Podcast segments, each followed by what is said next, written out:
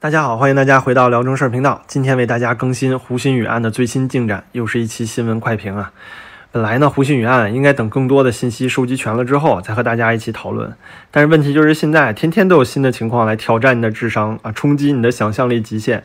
那么今天呢，终于新闻公布了，说胡鑫宇的遗体具体发现的位置，原来啊就是在这个学校南边不到两百米的废弃的粮仓里面。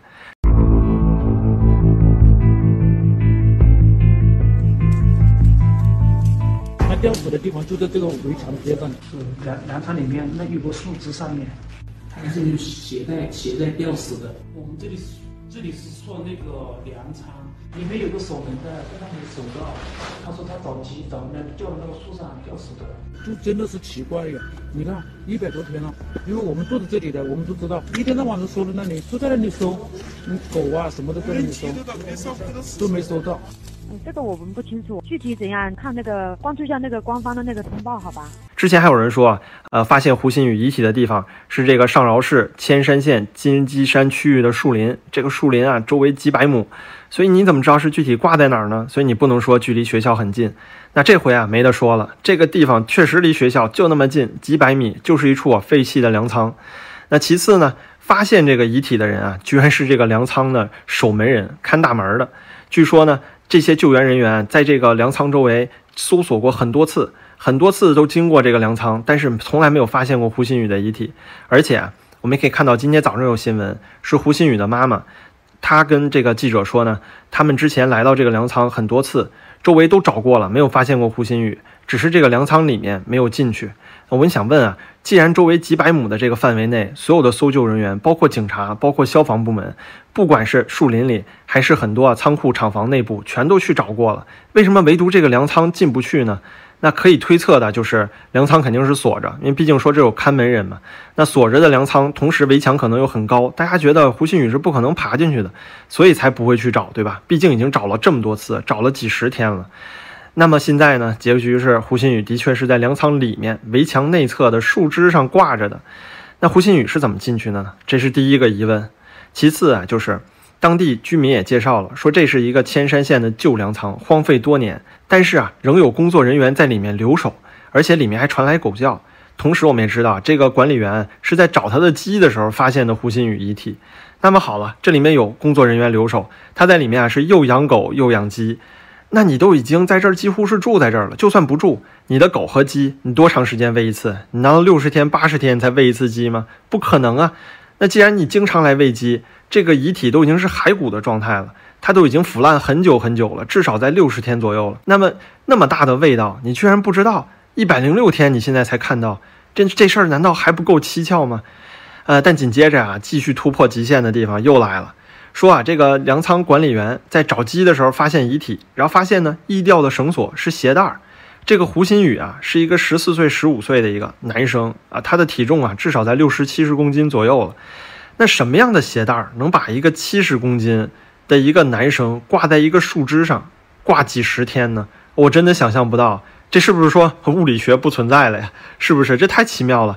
我见过最粗的鞋带儿啊，其实无非也就一厘米左右。同时呢，胡鑫宇总不可能啊，为了自己专门要去吊死，做好了准备，拿了一堆鞋带儿吧？那就算是很多很多的鞋带儿啊，他把这些鞋带儿啊全都系在一起，系成一根很长的绳子，然后挂在树上。那鞋带儿很细呀，当他的这个遗体啊渐渐腐坏的时候，这个鞋带儿渐渐的就会把这个遗体呢，就是它会勒进去，对不对？它会一点点破坏掉。就你怎么会还在一直挂在那儿呢？那只能说是挂在颈椎骨上了。所以整个过程啊，真的是非常奇妙。可以说啊，胡鑫宇为了完成这次所谓完美的自我了断，他首先要找到一个最完美的了结地点，就是这个废弃的粮仓。而且呢，他要用这个周围消防人员、搜救人员都进不去的方法，去翻过围墙进到粮仓里面，然后呢，再把自己的鞋带一个一个系在一起，挂在树上。这整个过程简直匪夷所思啊！同时呢，这个粮仓的管理员养鸡养狗的，经常出入这个粮仓，他怎么可能不知道呢？我看到啊，现在很多人都说啊，这个粮仓管理员应该是第一嫌疑人。那我现在呢，觉得不能排除这种可能。但问题就是，既然他是第一嫌疑人，他现在为什么做这个所谓遗体的发现者呢？他为什么要去报警呢？这事儿难道不够蹊跷吗？现在我们了解的信息啊，总结来看就是：第一。发现胡鑫宇遗体的位置离学校确实很近，几百米，就在这个粮仓里。第二呢，周围的搜救人员，包括胡鑫宇的家属，已经确认这个地方找过很多次了。第三就是胡鑫宇遗体在发现的时候已经是骸骨，这就说明啊，他死亡时间是在几个月以前了。不存在那种说啊，他这几天一直在树林里躲着啊，发现大家都找他，良心过不去，才刚刚吊死的情况啊，不存在这样的状况。同时，只剩一具骸骨，说明什么？说明你身上零件到底还有什么？这东西很难说说得清楚了。尽管有些人说啊，现在呢啊，你发现了胡鑫宇遗体啊，吊在树上，证明呢之前说那些器官买卖说啊，那些谣言啊不攻自破了。否则怎么可能有人啊摘完器官之后还给吊回去呢？但是现在问题就是你没有对证啊，你没有办法证明他的身体是不是完整啊。同时，关于胡鑫宇遗体的信息啊，也真的是像挤牙膏一样啊，一点一点的放出来。昨天的时候，警方还说啊是吊在树林里。今天就告诉你在粮仓里了，然后这回呢是说是粮仓围墙内部的树枝上，就越来越蹊跷。因此啊，对于胡鑫宇案，它内部的真相，我相信我们可能永远不会再知道了。看现在官方的这个口径呢，应该最后的结果很可能是像这个啊铁链女案一样。现在司马南、胡锡进这些人啊，都站出来说啊，这个事情已经带起了这么热的舆论，所以呢，国家一定会负责任查到底的。但我想之前啊，舆论炒到非常非常火热的铁链女，到现在她那个村子你连进都进不去啊。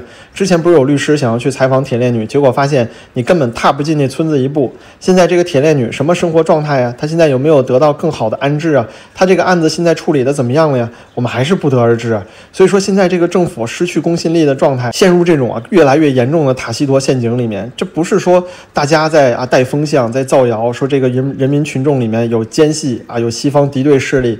这是你自己作的呀，对不对？那我说，如果政府现在能够给大家一个准确的消息，你昨天公布警情通报的时候，你就跟大家说清楚是在粮仓围墙内侧的树枝上用鞋带吊着的，有什么不可以呢？你为什么这些事情要前后一点一点的说，而且里面还透露着矛盾的信息呢？你让大家怎么样去想呢？肯定就是这几天你一直在工作啊，我要用什么样的文案才能把这个事情写出来之后呢？啊，大家能够这个减少一些舆论的热度，亦或是达到他们想要带领的风向，对不对？我们没有。办法不去这么想啊！没有人是想要故，有些人是想故意造谣的了啊！在抖音上有很多人又什么化粪池碎骨啊啊，又什么光头老师啊之类的。但我现在想说，你这些这么自相矛盾的信息发布出来，那大家没有办法不去往那个方向想啊，没有办法不去思考阴谋论。因此啊，对于胡鑫宇案，我相信后面的反转肯定会越来越有意思。我们也会为大家继续持续关注。嗯，感谢您收看今天的节目吧。那希望大家都平安啊，然后您的支持对我十分重要，感谢点赞和订阅，咱们下期再见。